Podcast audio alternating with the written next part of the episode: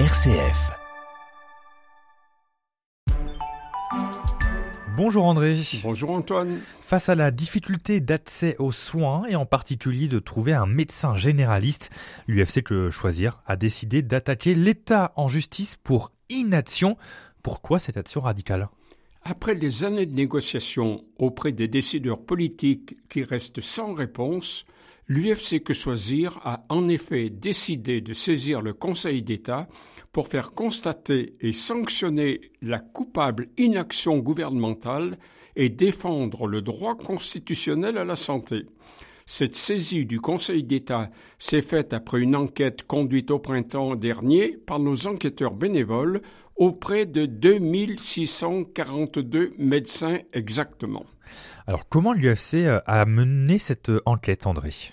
Nos enquêteurs ont appelé les cabinets médicaux avec un scénario très simple il représentait des individus lambda venant d'aménager dans la localité et souhaitait savoir si le médecin enquêté acceptait encore de nouveaux patients en tant que médecin traitant. Alors quelles ont été les réponses?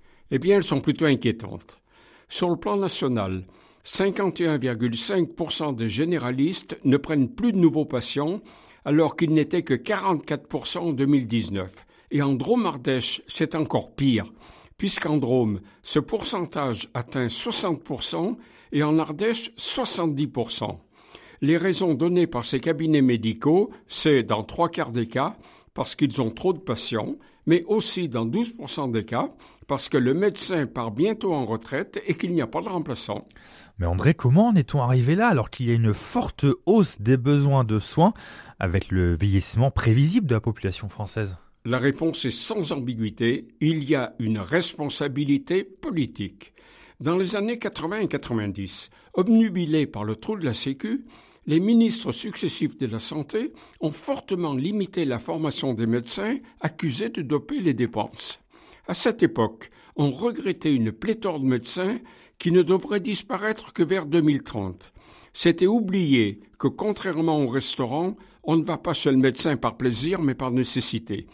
Le numerus clausus, qui détermine combien d'étudiants en santé sont autorisés à poursuivre leurs études, était fixé à environ 8500 places jusqu'en 1977.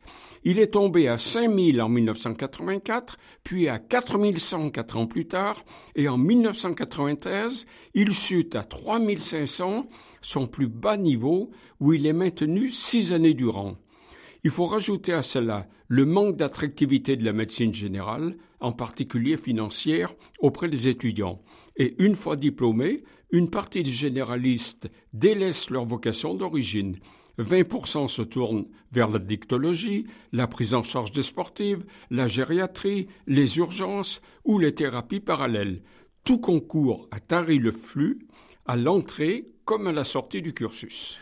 Pourtant, André, ce numerus clausus, en partie responsable de cette pénurie de, médecins, on l'a bien compris, a pourtant été remis en cause. Eh oui, en 2002, le numerus clausus remonte à 4700, puis à 5500 en 2004, à 7000 en 2007, à 8100 en 2017, à 9314 en 2019, avant sa suppression pure et simple en 2021. Aujourd'hui, la sélection s'opère sur la base d'un numerus apertus issu d'une confrontation entre les besoins estimés par les agences régionales de santé et les capacités de formation. Alors, prenons patience, chassant que la formation de médecins dure une bonne dizaine d'années. Merci beaucoup André François.